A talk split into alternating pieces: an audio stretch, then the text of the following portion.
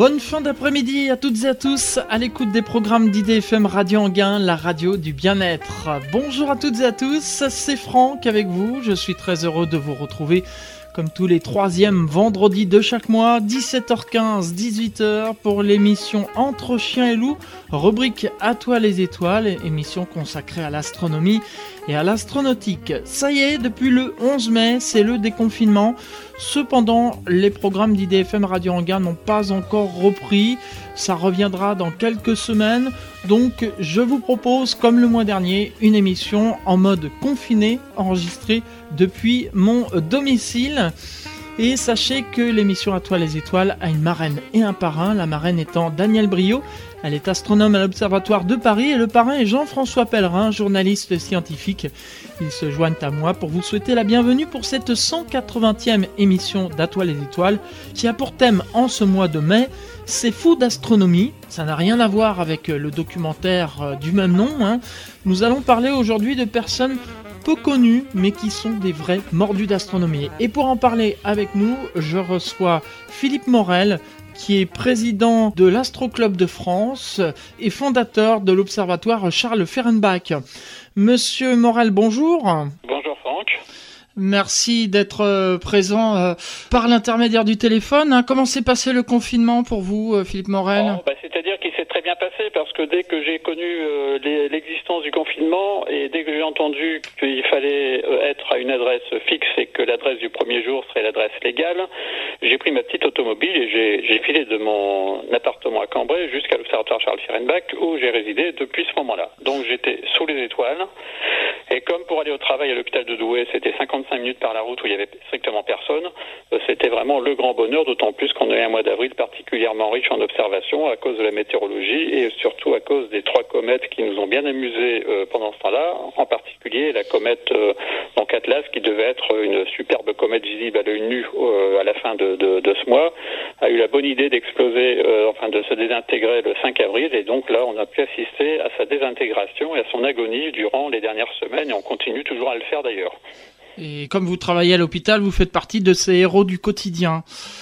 Philippe euh, Morel, on va parler de fou d'astronomie, alors à ne pas confondre avec euh, un documentaire hein, qui porte le même nom, c'est fou d'astronomie. On va parler de, de personnes euh, qui sont pas connues en fait, Philippe Morel. Qui, sont, qui ont été connues en leur temps, mais qui le sont peut-être moins maintenant, bon, sauf peut-être des gens qui s'intéressent à l'histoire de l'astronomie d'amateur mais euh, il y a toute une euh, série de personnages, et d'ailleurs j'en ai pris que trois à développer, alors qu'il y en a beaucoup plus, et on va faire quelques apartés sur d'autres en fin, en fin d'émission.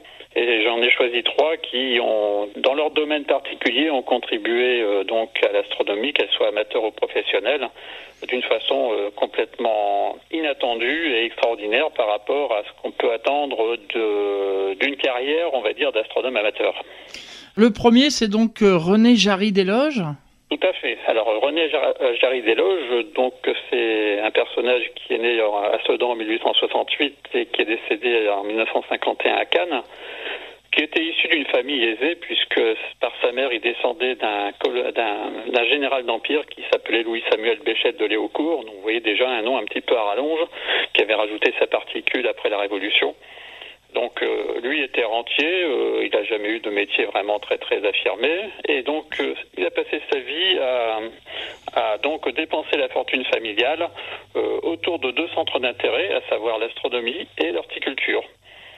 Alors, je ne vais pas le détailler plus que cela du point de vue horticulture, c'est pas tellement le, but. Enfin, il faut quand même savoir que c'est lui qui a fondé donc l'espace botanique de Menton, à la Villa Africa, euh, un site qui est entouré d'un jardin d'acclimatation qui est encore très très couru et très visité. Euh, malheureusement, pas en ce moment, mais ça, ça réouvrira bientôt, évidemment.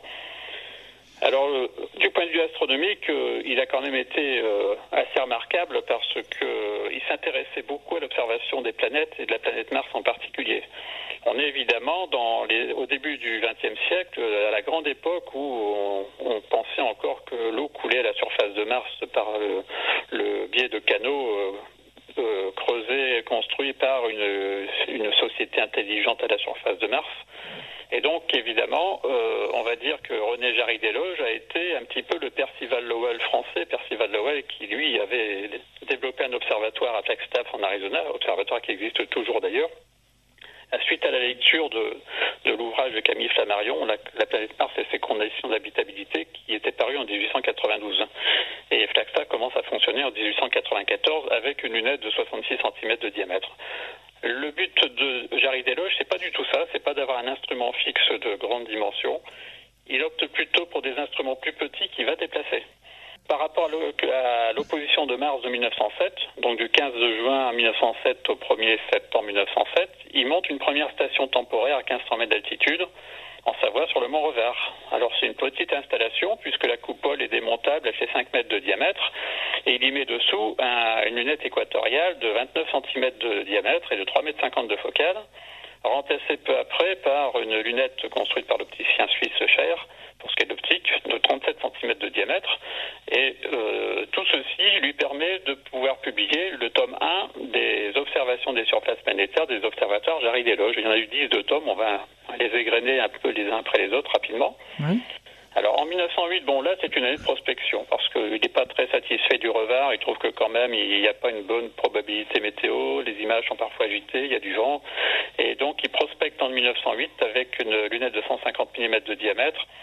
Et euh, du côté euh, de, en Lozère, donc il essaye euh, le village de Saint-Chély d'Apcher, le Mont Masgros et la région de Langogne. Alors la région de Langogne qui lui avait été recommandée par les astronomes de l'époque, hein, Ernest Esclangon entre autres, et qui s'avère être un site complètement déplorable. Donc en 1909, nouvelle opposition de, mars, donc de juin à fin décembre, il s'installe au Masgros et avec le même matériel qu'il avait installé au Revard à l'opposition précédente, et il adjoint à ce matériel une maison démontable pour pouvoir loger quatre observateurs sur le site. Et cette station va fonctionner encore quelques années, et euh, donc euh, euh, elle reçoit donc à partir du 8 septembre le réfracteur cher de 37 cm de diamètre sous une coupole de 7 mètres 25. Alors ensuite, la station du Revard, il la démonte, il la remonte à Toury en Eure-et-Loire jusqu'en 1910. Et tout ceci va permettre de euh, compléter le tome 2 de ces observations de surface planétaire. Arrive ensuite septembre 1910, fin février 1911, autre opposition de Mars. Là, il se dit que quand même, il faudrait peut-être aller explorer des sites où la probabilité est encore meilleure, et donc il traverse la Méditerranée il essaye plusieurs sites dans la région d'Oran, dans la région d'Alger et dans la région de Constantine. Et pour finir, il s'installe à Sétif à 1150 mètres d'altitude. Et euh, donc euh, là, c'est sur cette euh, opposition, il rédige le tome 3 de ces, de ces, recueils d'observations. Voilà pour René Jarry Deloge. Philippe Morel, vous aviez des choses à rajouter sur lui encore? En 1913-14, à Sétif, là, il commande, il installe un réfracteur d'une lunette de 50 cm de diamètre et de 6 mètres 50 de focale, qui va pas vraiment fonctionner, Il aura quelques problèmes d'alignement des optiques. Et la station du Masgro, il la déplace en Algérie à la Guatte, et euh, là, avec un réfracteur de 22 cm de diamètre, et pareil, le tome 4, l'opposition de 1915-1916, Affectif avec le réfracteur de 37 cm, ça fait le tome 5. 1917-1918 avec le même réfracteur, le tome 6. L'opposition de 1920 avec le même, équipement, donc le tome 7. Et en 1922, là, la station de Sétif devient définitive. Elle est construite en dur, elle est plus temporaire. Et là, il associe le réfracteur MERS de 37 cm de diamètre et un réfracteur, autre réfracteur de, de 26 il fait le tome 8 et en 1924, on y adjoint la lunette de 50 cm de diamètre et qui va faire le tome 9. Alors cet objectif de 50 cm de diamètre, moi je l'ai vu, il a été conservé, il est dans, le musée de l'Observatoire d'Alger. D'accord. Et eh oui. Et ensuite, à partir de 1926, euh, donc euh, euh, c'est un objectif de 26 cm qui va servir avec l'objectif de 50 pour le tome 10. Et en fait, Jarry Desloges va prendre de l'âge, il va revenir en France ensuite et en fait il, euh, va réinstaller une station auxiliaire HL en Seine-et-Marne avec, le réfracteur de 22 cm et qui va fonctionner en gros jusqu'en 1941. Alors les dix volumes de, des analyses d'observatoire Jarry Desloges, c'est une mine inépuisable de documents d'observation. Bon, l'astrodessin a à nouveau la cote euh, chez les amateurs, fort heureusement, et chez les passionnés. Et euh, quand on voit les dessins qui ont été réalisés, il y en a des milliers dans chacun des tomes, c'est quelque chose d'extraordinaire. Malheureusement, ils n'ont jamais été réédités. Ils sont pas très faciles à trouver, surtout pour les premiers, parce que les premiers ont été tirés à peu près 200 exemplaires. Ah oui. Donc, euh, quand on peut mettre la main sur, même sur un volume des, des annales des observateurs Jarry Desloges, il faut surtout mettre la main dessus. Surtout qu'en général, euh, sauf dans les librairies spécialisées, on ne sait pas trop ce que ça vaut. Euh, et comme ce sont des brochets qui payent pas de mine, on peut les trouver pour pas forcément très très cher. Oui, dans des brocantes, par exemple. Voilà, dans les brocantes, ça peut sortir. Surtout dans la région d'Amiens, parce que l'imprimeur des premières années des, des annales Jarry Desloges était un imprimeur amiénois. D'accord. Moi, c'est Jean Texereau qui m'a qui m'a confié euh, quelques données par rapport à l'objectif de 29 cm de diamètre, puisqu'il l'a eu entre les mains, euh, parce que la lunette de Camille Flammarion à Juvisy euh, avait un objectif qui n'était pas d'une qualité extraordinaire initialement. C'était un objectif de 24 cm de diamètre. Et puis, au moment, juste après-guerre, quand l'instrument a été remonté, parce qu'il avait été partiellement démonté pendant la guerre, euh, c'est poser la question de savoir ce qu'on allait mettre comme objectif sur cette lunette. Alors il y avait le choix entre deux, entre soit le MERS de 29 cm, soit euh, un objectif de 24 cm de diamètre qui avait été offert à Gabriel Flammarion par Madame Dina, dont on parlera tout à l'heure, qui était une lunette qui avait servi à la prospection en vue de l'implantation de l'Observatoire de Haute-Provence. Et c'était une lunette Zeiss de 24 cm de diamètre, et donc euh, c'est cet objectif-là qui a été choisi et qui est actuellement installé sur la lunette de Camille Chamarion. Mais le MERS de 29 cm, Jean Texero l'a eu entre les mains et l'a testé euh, en 1948. Les autres, on ne sait pas trop ce qu'ils sont devenus. Euh, sauf le 50 cm qui était Alger. Mais maintenant, il est possible qu'à Alger, il y en ait d'autres, hein, parce que euh, on va dire que les richesses du fonds euh, astronomique ancien de l'Observatoire d'Alger est considérable, il est très très peu exploré. C'était donc euh, pour René Jarry Desloges. Philippe Morel, je, je, rappelle que vous êtes président de l'Astro Club de France. On va continuer avec le deuxième personnage, Hassan Faridina. Tout à fait. Alors là, on a affaire à un autre type de personnage. Donc Hassan Faridina, il naît dans une localité qui s'appelle Pamplemousse le 12 avril 1871. Vous vous dites bien que Pamplemousse, ça ne doit pas se situer euh, dans une localité euh, donc euh, métropolitaine. C'est même à l'étranger puisque c'est à l'île Maurice. Ah oui. Donc c'est quelqu'un qui est issu d'une famille aisée aussi, qui reçoit une très bonne éducation par son père, de par son père qui est ingénieur électricien et qui fait de son fils un ingénieur électricien. Alors, euh, sa mère, il la perd très, très, très, très peu après sa naissance, puisqu'elle décède alors qu'il a 3 ans. Donc, en fait, il l'a jamais connue. Et donc, euh, dès que Hassan Dina a eu un petit peu l'âge de raison, son père l'a promené un petit peu partout, en Afrique du Sud, en Ouganda, Madagascar, en Chine, et il a appris un certain nombre de langues et euh, il s'est imprégné de l'esprit euh, ésotérique de certaines des civilisations d'Afrique. Un peu à l'image donc d'Antoine Dabadi. Euh, je ne sais pas si vous avez déjà eu l'occasion d'aller faire un tour au château d'Abadia à Andaille.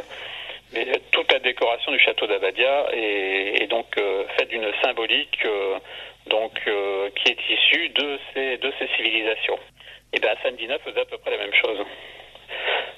Et en fait, euh, il était passionné par l'astronomie depuis l'enfance, hein, par le spectacle du ciel et surtout par le ciel euh, étoilé des Indes, qui est un ciel très très pur. Et il prend un goût particulier pour les recherches astronomiques. Et lors de ses voyages, il fréquente euh, non seulement des, astronomes, mais surtout des archéologues, des personnalités du monde, religieux de tous ces pays, donc versés dans les Écritures saintes. Et donc, euh, il va avoir un caractère qui va être formé et forgé à, force de ses rencontres avec tous ces personnages. Et euh, donc, il va s'intéresser beaucoup à l'histoire des civilisations. Alors, il va explorer euh, beaucoup de pays, en particulier le Transvaal, donc, à l'âge de 25 ans, il s'y trouve en 1899. Il faut quand même imaginer qu'aller se promener en Afrique du Sud en 1899, c'était pas tout à fait aussi facile que ce qu'on aurait pu faire il y a encore quelques mois. Oui. Ceci dit, avec ce qui nous arrive actuellement, ça sera peut-être à nouveau bien compliqué dans quelques mois. Je pense, oui. Voilà. Alors, il, il, devient ingénieur électricien, il est de nationalité britannique, d'origine hindoue, et son travail, c'est de construire des usines hydroélectriques, et il en construit en Haute-Savoie et dans l'Aube. Et sa mère était, était française d'origine. Donc, c'est tout naturellement qu'il revient en France. Je vous arrête, euh, Philippe Morel. On va faire durer un petit peu le suspense. On va s'interrompre juste le temps d'une pause musicale. Et puis, on va se retrouver ensuite pour la suite de cette émission euh, avec euh, la vie d'Hassan Farid Dina. À tout de suite.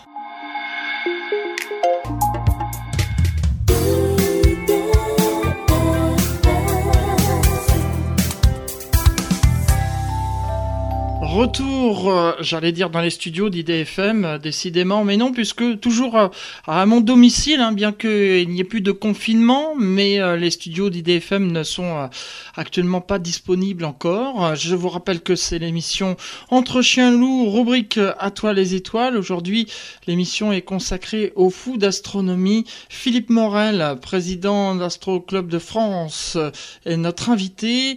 On parlait juste avant cette pause musicale, Philippe Morel, de Hassan Faridina. Donc vous aviez commencé un peu euh, l'histoire de sa vie et vous disiez qu'il était en France donc. Alors il était arrivé en France pour construire des usines hydroélectriques et en particulier une en Haute-Savoie. Et c'est là que son destin va, va, connaître un tournant, puisque en Haute-Savoie se trouve euh, euh, une personne qui vient de s'installer, qui est richissime, qui s'appelle Marie Chilito. Donc Chilito, c'est le nom de son dernier mari, parce qu'elle en a eu un certain nombre. Hein. Elle a eu cinq maris au total. Et euh, donc, euh, Marie Chilito, son nom de jeune fille, c'est Wallace. Et donc, elle est de la famille des, euh, des, Américains, la famille Wallace, qui est une famille immensément riche. Et elle a décidé de s'installer, elle, de faire construire un château sur le Mont Salève. Un château qui existe toujours, qui est le château des Avenirs, qui est actuellement donc transformé en hôtel de très très grand luxe. Et puis, euh, Marie Filito s'intéresse beaucoup à l'archéologie et elle reçoit un, archéologue célèbre à l'époque qui s'appelait Salomon Reinach. Et, donc, elle passe un séjour aux, il passe un séjour aux Avenirs et lui parle d'un de ses collègues qui s'intéresse à l'archéologie. Et donc, Reinach amène le collègue en 1913, un collègue hindou, et comme par hasard, c'est Hassan Dina, et en tant que, que passionné en particulier d'assyriologie. Alors évidemment, euh, ils se connaissent depuis, ils font connaissance à l'issue de, euh, de ce séjour et ils décident de se marier. Et le mariage est célébré le 22 janvier 1914 à la mairie du 15e arrondissement de Paris. Il faut savoir que euh, Marie Wallace a une adresse parisienne qui est au 45 avenue de Friedland. Je ne vais pas vous expliquer que c'est l'un des quartiers les plus, les plus chics de Paris.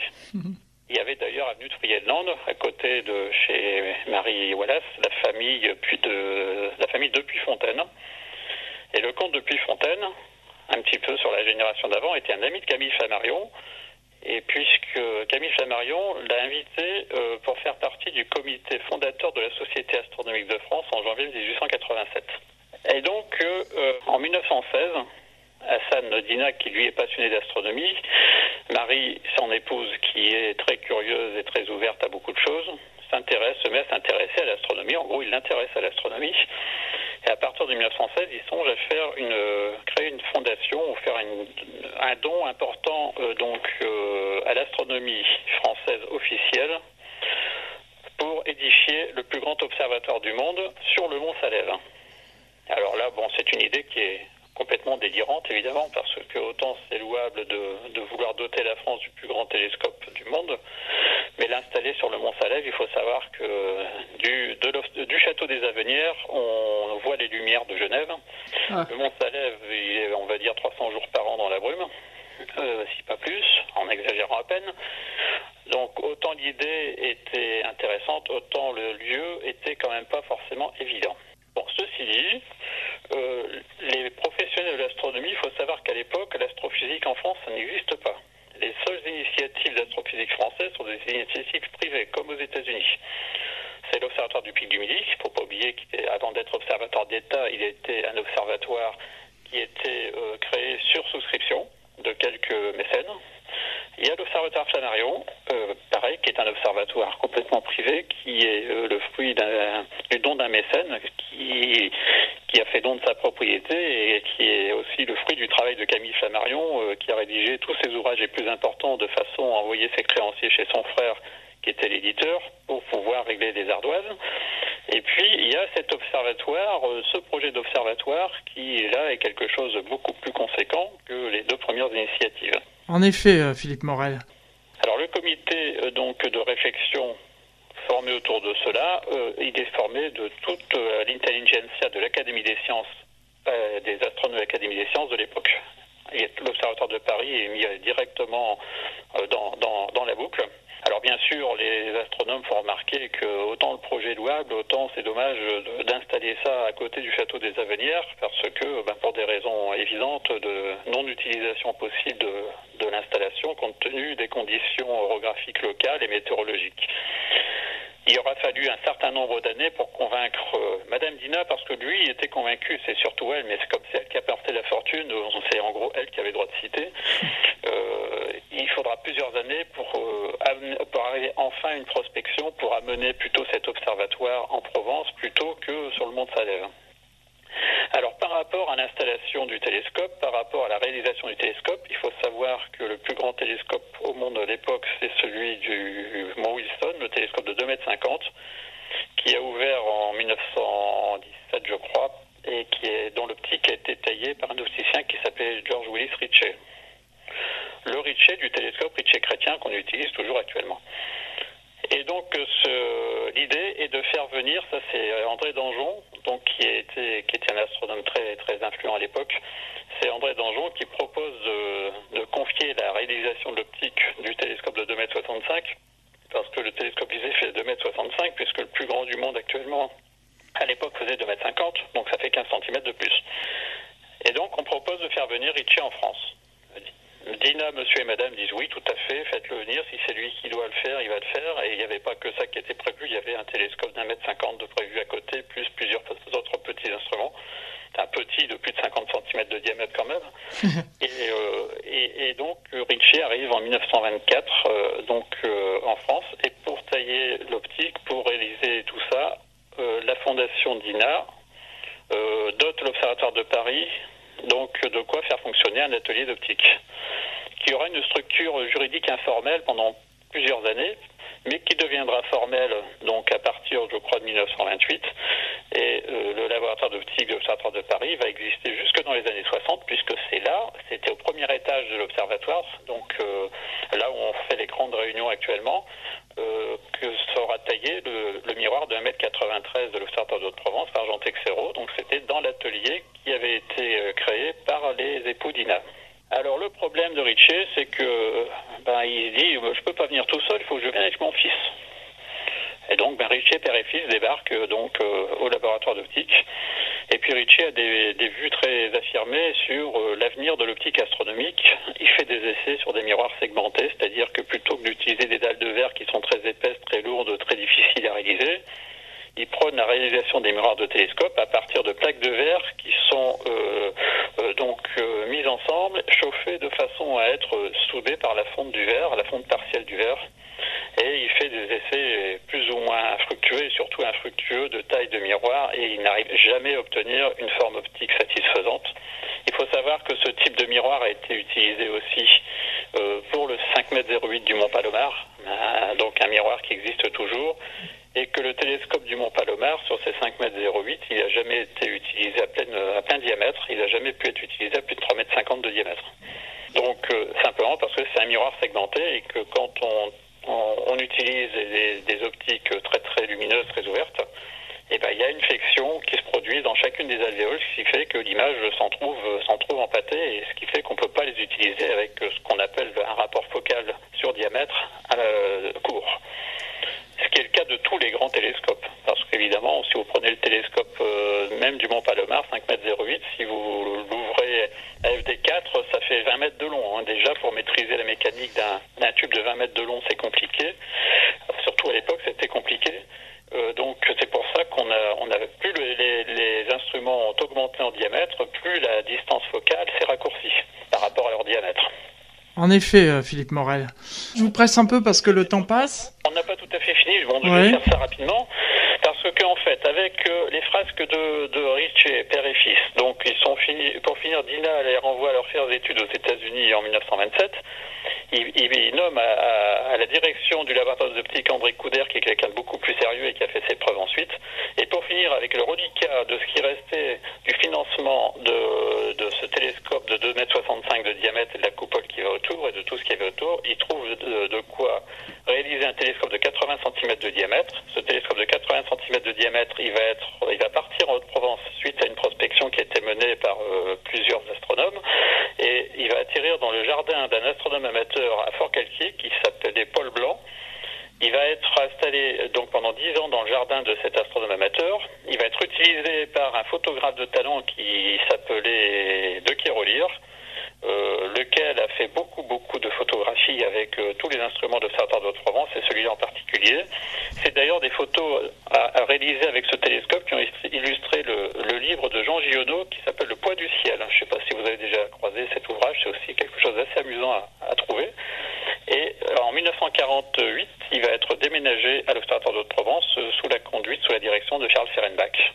Et ce télescope est toujours utilisé euh, donc euh, essentiellement pour les, les, étudiants en astronomie, pour les, les collaborations amateurs professionnelles, pour euh, les stages de spectroscopie. Enfin, c'est encore un instrument qui a toute sa place euh, parmi euh, le, le, panel de ce qui est installé, de ce qui est installé à l'OHP.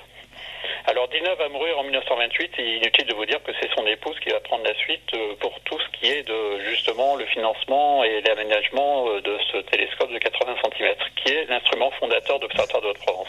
Voilà. De bien belles précisions, euh, Philippe Morel, sur euh, ce personnage euh, Hassan Faridina, en effet un, fou d'astronomie lui aussi. Hein. Alors avant de passer au troisième personnage, eh je vous propose qu'on refasse une petite respiration musicale. Et puis donc on se retrouve dans un instant pour la suite de cette émission. Philippe Morel est mon invité. Je vous rappelle qu'il est président de l'Astro Club de France. On revient dans un instant. IDFM Radio Anguin, la radio du bien-être. C'est la dernière partie de cette émission Entre chiens lourds, rubrique À toi les étoiles. Je vous rappelle que le thème de cette émission aujourd'hui, c'est C'est fou d'astronomie. Rien à voir avec euh, le documentaire. Hein. Philippe Morel est notre invité. Il est président de l'Astro Club de France et euh, nous avons présenté plusieurs euh, personnages fous d'astronomie. En effet, alors là, on arrive au troisième personnage, Philippe Morel, Gabriel Delmotte. Tout à fait. Gabriel Delmotte, euh, c'est quelqu'un auquel je tiens particulièrement parce que je vais dire que par rapport à ma situation géographique, c'est un peu le régional de l'étape. Gabriel Delmotte, donc c'est un personnage qui est né en 1876, qui est issu d'une famille ouvrière, donc euh, de Manière. Manière, c'est un village situé à 8 km au sud de Cambrai, le pays des bêtises. Et euh, donc le père de Gabriel Delmotte était ouvrier verrier à la verrerie de Manière, qui existe toujours d'ailleurs. Et euh, au fil de, des années, durant sa carrière, le père de Gabriel Delmotte devient contremaître, puis euh, directeur adjoint de la verrerie. Donc c'est quelqu'un qui a réussi à, à, gravir les échelons un petit peu à la force de son courage et à la force de son intelligence. Et euh, donc évidemment, son fils, euh, qui est fils unique, et, euh, il va suivre le même chemin, hein, formé par son père, et il va devenir ingénieur. Donc, et il fait une brillante carrière dans les affaires après avoir étudié la chimie, il entre en 1898 à l'école centrale de Paris et il devient ingénieur des arts et manufactures, ce qui était quand même, euh, on va dire, un pédigré euh, envié à l'époque. Alors, euh, il il sort du domaine du verre parce qu'il se dit que le verre c'est bien, mais il n'y a peut-être pas que ça, et c'est une région qui est très agricole. Et à partir de 1900, il exploite une fabrique d'aliments pour bétail, et il fait du marketing avant l'heure, puisqu'il il fait faire des, plaques publicitaires pour vanter les mérites de, ce, ce, ces aliments pour bétail. Ça s'appelle la sucréine, qui connaît un très rapide succès, jusqu'on va dire jusqu'à la fin de la Première Guerre mondiale, puisqu'en 1917, la bataille de Cambrai voit la destruction de, de, sa fabrique. reconstruit complètement, il la réorganise juste après-guerre. Et il va la faire fonctionner jusqu'en 1930 et il s'aperçoit que le, on va dire la vocation agricole du début du XXe siècle n'est plus vraiment la même en 1930 et que les affaires sont quand même pas au beau fixe. Et donc il va se reconvertir complètement dans autre chose. Il va ouvrir une, une autre entreprise qui va euh, fabriquer une peinture bitumineuse, toujours commercialisée d'ailleurs, qui s'appelle le Targol.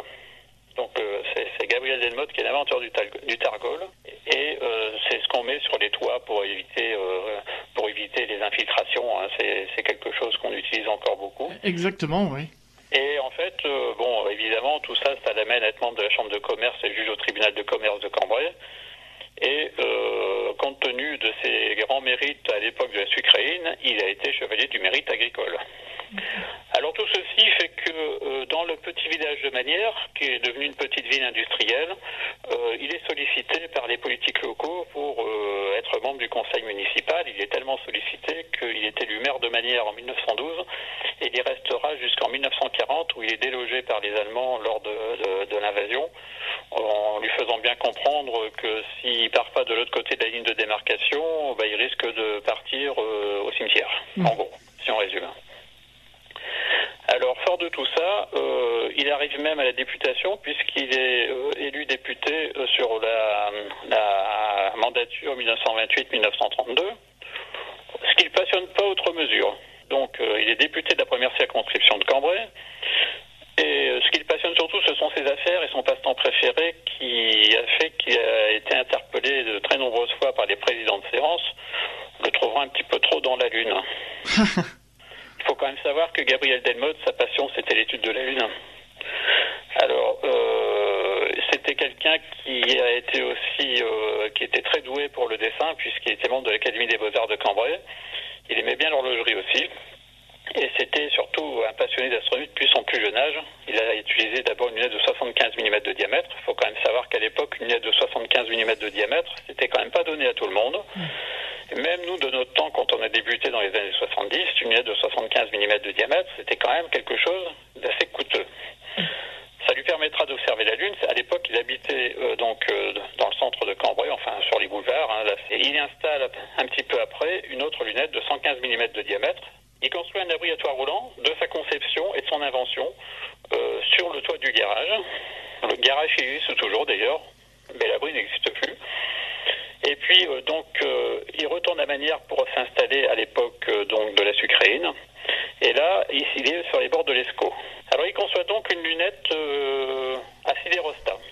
C'est-à-dire qu'en gros, il aligne sa lunette sur l'axe d'épaule de la Terre en regardant le sol qui fait qu'il peut la, rendre motorisée et suivre le mouvement du ciel. Et il amène l'astre qu'il veut observer au moyen d'un miroir qui fait basculer devant l'objectif, un miroir qui fait à peu près 200 mm de diamètre, de qualité optique qui est compatible avec l'observation astronomique. Et ainsi, il, il enferme la partie oculaire, c'est-à-dire la partie haute de la lunette, dans une cabane qui le met à l'abri des intempéries. Il observe au chaud et il peut comme cela euh, faire tout ce qu'il veut en sachant que cette lunette est limitée dans son utilisation à la zone écliptique, c'est-à-dire la zone où circulent la Lune et les planètes. Alors, euh, lors de du montage de l'exposition euh, Destination Lune l'an dernier, on avait fait un espace Gabriel Delmotte, d'autant plus que j'ai pu récupérer quelques années une partie de sa correspondance qui était censée être perdue pour l'éternité. Parce que bon, il faut savoir que euh, Gabriel Delmotte a observé la Lune euh, jusqu'en 1940, jusqu'au moment où il est parti, et que quand il a été délogé de, de sa maison et de son observatoire, les instruments ont été embarqués, ils sont partis en Allemagne, on ne sait pas ce qu'ils sont devenus. Et tout ce qui était euh, carte du ciel, documents techniques et autres, correspondances, tout était brûlé dans la cour de, de, l'usine. Et que sa descendance nous a ramené des quantités de documents que eux avaient gardés au moment où ils ont vidé la maison de Cambrai quand, ils, quand leur, mère est partie en 1989. Et donc, euh, il y a actuellement tout un travail d'archivage de documents qui était complètement inconnu et qui est en cours et qui va nous apprendre beaucoup, beaucoup de choses sur Gabriel Delmotte. En 1935, il est nommé euh, donc, il est sollicité pour faire partie de la commission de la nomenclature à l'Union astronomique internationale. Et la même année, comme par hasard, il reçoit euh, donc en, en, en, récompense de ses travaux sur la Lune un, cratère de 32 km de diamètre qui porte son nom, qui est situé près de la mer des Crises. Il faut savoir qu'il a publié en 1928 un opuscule sur sa théorie de formation des cratères de la Lune, qui était quelque chose qui était finalement très intelligent. Et c'est ça qui lui a valu aussi d'être mis en relation avec tous les, toutes les sommités de l'astronomie planétaire de l'époque. Alors il a, il, a, il a, fait paraître de très nombreux articles aussi dans des revues, que ce soit Céléter donc euh, en Belgique, euh, l'astronomie en France, et euh, il a été euh, donc euh, membre de la commission, président de la commission de la Société royale d'astronomie de Belgique et président de, de l'association astronomique du Nord, qui est une société, une association qui a été fondée en 1923. Il était président de 1924 jusqu'à sa mort en 1950. Voilà, donc c'est un personnage qui est maintenant complètement oublié. À manière, sa maison a disparu. Le reste de Gabriel Delmotte, sa maison natale, enfin pas natale, mais enfin la maison de ses parents, donc à Cambrai, une villa qu'il avait fait construire au Touquet Paris-Plage, qui existe toujours, et puis évidemment sa tombe dans le cimetière de Manière, euh, qui est une tombe très simple, euh, où euh, plus personne ne sait qui, qui se trouve dessous. C'est bien dommage, Philippe Morel. Voilà, donc on a fait un récapitulatif de ces trois personnes, et puis il nous reste peu de temps, mais vous vouliez aussi faire quelques apartés rapidement, très rapidement?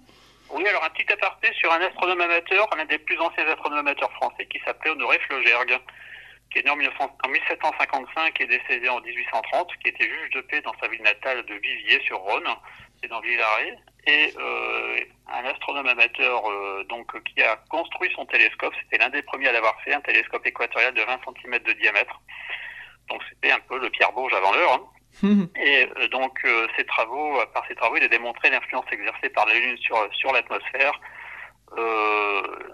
Il donne une explication logique au problème de l'aplatissement du globe terrestre au pôle. Il est surtout le découvreur de la grande comète de 1811. La comète qui a apporté le vin de la comète. Hein, on a certainement déjà entendu parler du vin de la comète.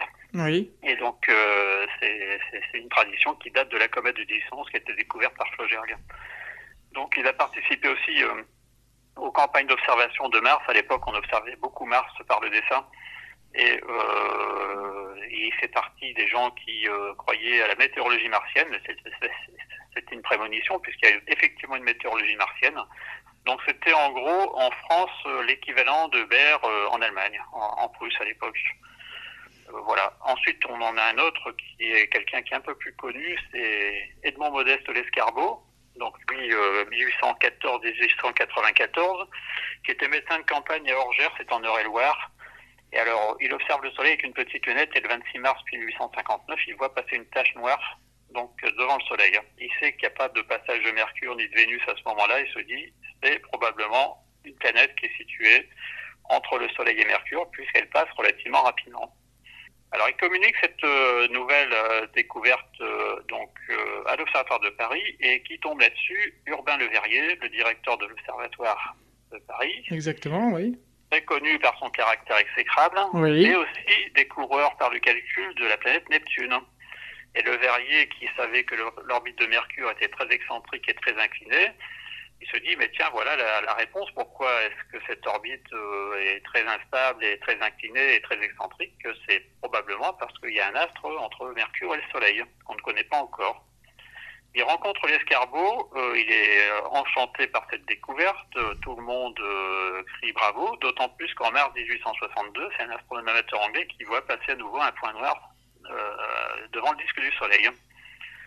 Alors on attend l'éclipse totale de Soleil du 29 juillet 1878 pour essayer de trouver cet astre à proximité du Soleil dans la couronne solaire, donc, donc mise en évidence au moment de la totalité de l'éclipse. Et on trouve un astre non cartographié à peu près à 3 degrés du limbe du Soleil. Donc là, on se dit que ça commence à devenir très sérieux. Jusqu'en 1891, où l'escargot déclare à l'Académie des sciences qu'il a découvert une nouvelle étoile dans la constellation du Lion. Et il s'avère qu'après vérification, l'étoile en question, c'était la planète Saturne. Donc là, on commence à remettre un petit peu tout en doute. Et puis, euh, Le Verrier trouve un argument pour euh, ne pas trouver très logique euh, l'observation de l'escargot, parce que l'étoile, enfin l'astre qui a été vu pendant la totalité de l'éclipse, c'était quelque chose de très très pâle alors que pour perturber l'orbite de Mercure au point de la rendre euh, telle qu'elle est actuellement, il faudrait un astre qui soit 5, 4 ou 5 fois plus massif que Mercure pour le faire, et donc quelque chose qui soit vraiment très brillant, puisque euh, à proximité du Soleil. Et donc c'est comme cela que cette planète que l'escargot a appelée Vulcain à cause de sa proximité du Soleil va finir par tomber dans l'oubli en, même temps que son découvreur. Philippe Morel, il nous reste une minute. On va conclure rapidement quand même quelques mots sur Pierre Bourges, très très rapidement. Naturellement, Pierre Bourges, je l'ai, je l'ai pas mis dans la liste des personnes développées parce que Pierre Bourges va avoir 100 ans l'année prochaine. Et comme il va avoir 100 ans l'année prochaine, je pense qu'une émission lui sera totalement dédiée puisque Pierre Bourges est quand même notre père à tous en matière d'astronomie d'amateur. Et ensuite, euh, bon, 100 ans, c'est quelque chose qui résonne actuellement puisque un de nos grands amis de, de longue date vient d'avoir 100 ans. C'est quelqu'un que tous les amateurs connaissent, c'est Jean Dragesco, donc je pense que c'est l'occasion de lui souhaiter avec quelques jours de retard un très heureux anniversaire. On est tous heureux de le savoir encore en bonne forme et euh, donc euh, prêt encore à nous émerveiller par ses souvenirs. Et c'est vrai que quand il nous confie ses souvenirs, c'est toujours un grand moment. Et on lui souhaite également un joyeux anniversaire. Ainsi se termine cette émission À toi les étoiles. Merci pour votre participation. Philippe Moral, je rappelle que vous êtes président de l'Astro Club de France, également fondateur de l'Observatoire Charles Fernbach. On précise juste que vous organisez prochainement une conférence. Alors vu les circonstances, elle sera vidéo. Pour en savoir plus, rendez-vous sur le site astroclubdefrance.fr. C'est tout attaché, c'est simple. astroclubdefrance.fr pour en savoir plus. Dans un instant, la suite des programmes d'IDFM Radio Anguin. Quant à nous, on se donne rendez-vous le vendredi 19 juin 2020 pour la prochaine émission d'À les étoiles. Philippe Morin, merci beaucoup. À bientôt. À bientôt. Au revoir. Au revoir.